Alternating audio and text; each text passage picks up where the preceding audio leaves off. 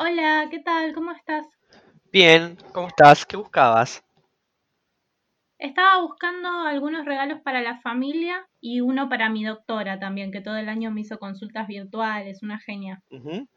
¿Y qué buscabas para la familia? Mm, primero, algo para mi papá. Le encantó Stoner y yo no lo leí, así que recomendame vos. Buenísimo. Tiempo sin lluvia, de Sinan Jones, ¿la leyó? Es una gran novela. ¿eh? Es en un entorno rural, se escapa una vaca y el padre de una familia sale a buscarla y bueno, ahí se da un poco todo. Ah, dale, mira, me interesa, creo que le va a gustar, puede ser. Perfecto. ¿Alguno más?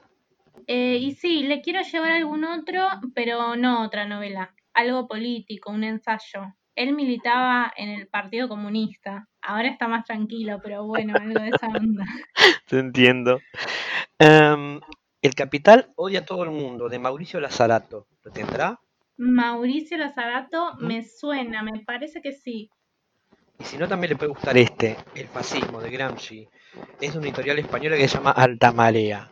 La sombra negra de 100 años de barbarie.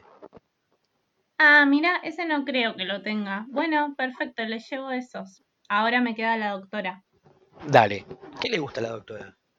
Y mira, no la conozco tanto, solo sé que lee mucho. Mm.